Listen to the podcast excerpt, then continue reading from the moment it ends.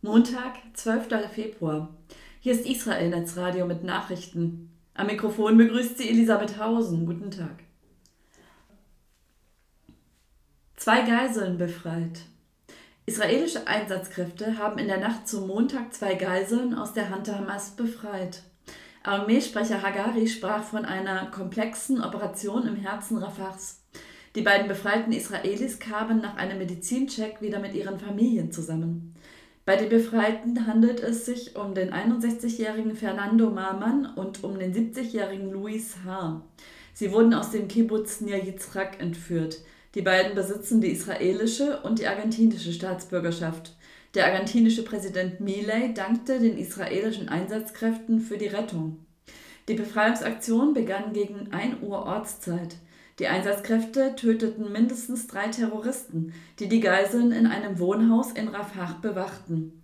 Auch in den benachbarten Häusern kam es zu Gefechten. Zugleich nahm die Luftwaffe Ziele in dem Gebiet ins Visier. Für die Armee untermauert die Aktion die Sinnhaftigkeit der Bodenoffensive im Gazastreifen. Bereits am Samstag hatte die Armee bekannt gegeben, dass sie einen Tunnel direkt unter dem Hauptsitz des UN-Hilfswerks für Palästinaflüchtlinge UNRWA in Gaza-Stadt gefunden habe. Dieser beinhalte ein Datenzentrum des Hamas-Geheimdienstes, industrielle Batteriespeicher und Wohnräume für die Serverbetreiber. Den Strom hätten die Server direkt vom UNRWA-Gebäude bezogen.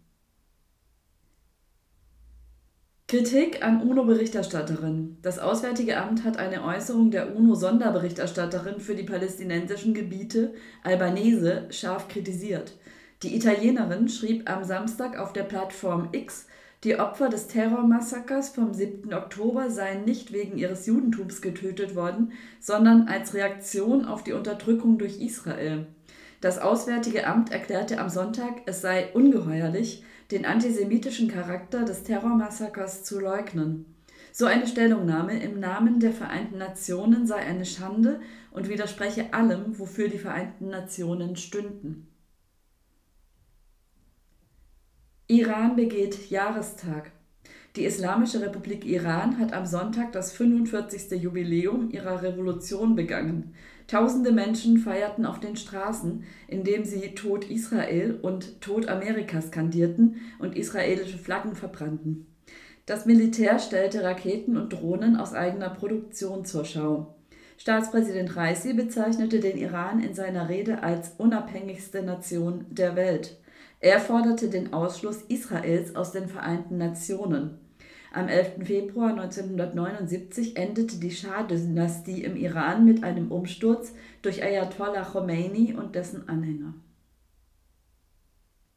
Soweit die Nachrichten auf Israel Netzradio. Am Mikrofon war Elisabeth Hausen. Shalom.